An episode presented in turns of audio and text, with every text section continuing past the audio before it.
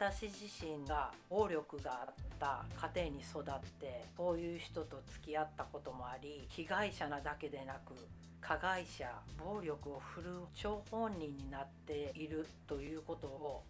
知った時に私は自分の伴侶に対して母が父にしたような同じ過ちは繰り返したくないと思いました。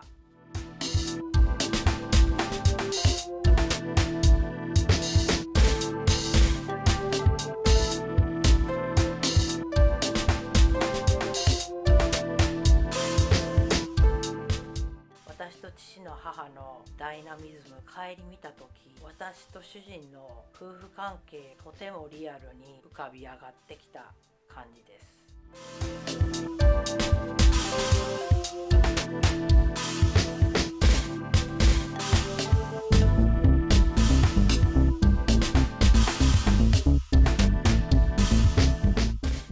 不安定な環境で生まれ育ったせいにするのではなく生まれ育った環境を自己認識してこれからどうしていくかということについて改めて見直したいなと思いながら言葉にしています。で今日は牙の言霊11回目となり5月10日月曜日にセラピーで話したことについて振り返って動画を作りたいと思います。前回に引き続き認知バイアスについてセラピストに話しているのですが対人関係からもっと掘り下げて母親のことについて話しました。セラピストの方は私が以前郵便局員時代にお世話になっていた頃にセラピーに通っていた時は私から母についての話を聞いたことがなかったと言われました。それで話した内容というのは私の思考回路がどういうふうに形成されていったかということを振り返った時にやはり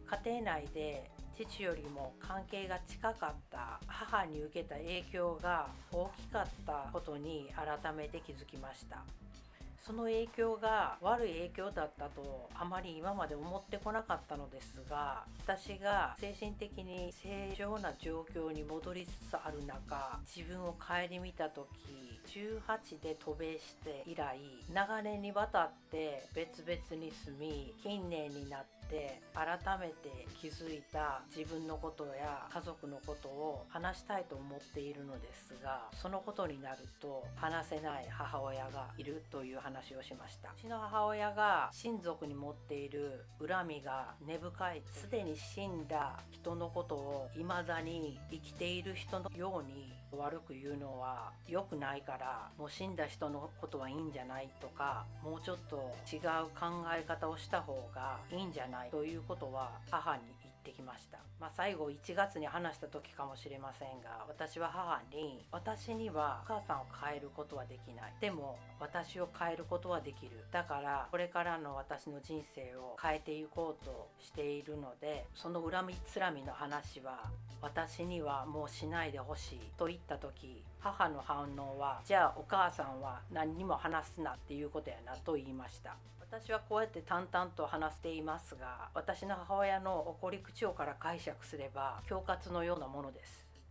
まあ、それで今年の初めに電話で話した時に胸が締め付けられそうな思いだとお電話を切ると言って話したのが最後です。私たちの結婚記念日の日に SNS の写真で見た主人の父の顔が痩せていたので元気にしていますかというテキストを送ってきたので身近に電話で話しました。まあ、それが3月の下旬です。普段から私はカードやプレゼントを送ったりもしていたのですですが、まあ、何もせずこの母の日過ぎていきました、うん、私が決めた母の日ではないので祝う必要もないと思いました。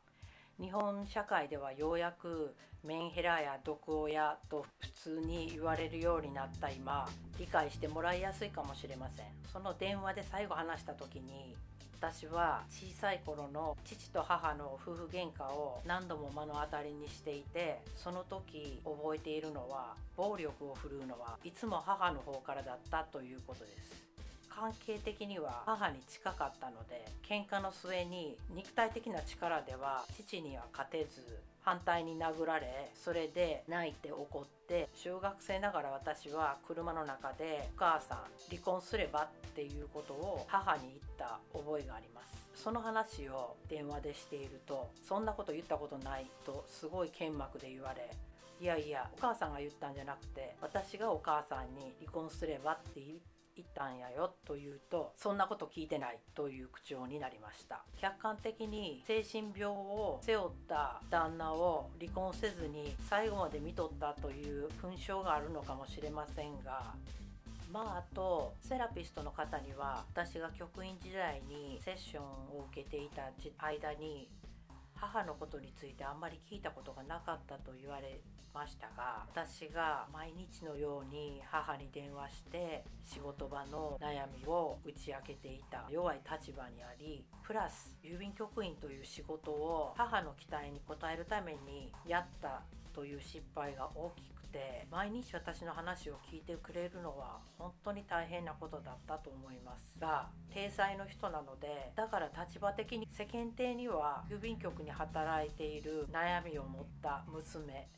今の私が自分の主人と生活している中で私自身が暴力があった家庭に育ってそういう人と付き合ったこともあり被害者なだけでなく加害者暴力を振るう張本人になっているということを知った時に私は自分の伴侶に対して母が父にしたような同じ過ちは繰り返したくないと思いました、まあ、そうなのでこれからの軌道修正を自分の中でしていくためにやはり言語化してこうやってビデオで可視化する。この動画の最初の方で使った言葉についてもう少し話しておこうかなと思います。もともとあった動画に音声だけを載せ替えているので動画の口の動きと話の内容が違っているのでご了承ください。私が使った言葉恐喝は正しくないのかなと自分でも最初は思ったのですが脅迫ではなく恐喝のままで正しいです。直感的に正しい言葉を選んでいたようです、まあ、それというのも改めて母という人を考えさせられたきっかけになる言葉がありました、まあ、それは私のいとこが献身的に彼女の母の介護をしているという話からでした。自分の気持ちを正直に言えない母はあの子は偉いわ偉いわととても感心したように繰り返してい言いました。その母からの期待のプレッシャーにもう負けないようにあえて無反応だった私に対して母は言いました。あんたは気楽でいいな。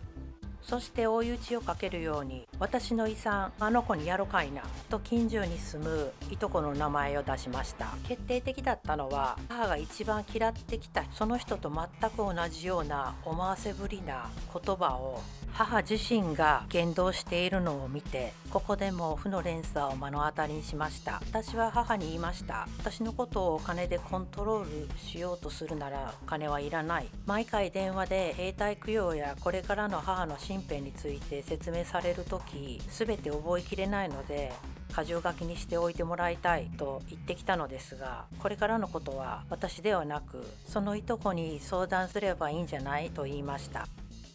あんたはどうせ帰ってこやへんねやろ。その一言でこの一連の会話が始まったのですが私はその時冷静に言いました。お母さんには私をアメリカに送ってくれたことをとても感謝している、まあ、そこで国際結婚してアメリカ人の主人とニューヨークに住んでいてすぐに帰れる距離ではないという現実。そして特にコロナウイルス化でこの2年は帰れなかった状況。昨年2020年は父の33回忌それが最後の法事でした。でもコロナウイルスの広がりによって私が日本に帰ってこれないと言ったのは母でした。信じてもいない宗教の儀式に毎回参加させられることほど意味のなかったことはないと思います。私は父の死に立ち会い見送った。なのでお母さんの見送りもできると思うよ。でもそういうふうに言われると見たい面倒も見たくなくなると言ったら我に返った母はそれなら謝るわと言ったのですが面倒を見てもらうために謝っているのは謝っているうちに入らず要は私が幼児期に受けたトリックのような洗脳今回のような恐喝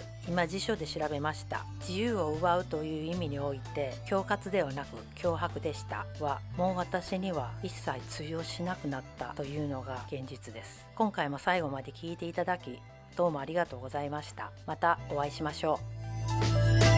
you.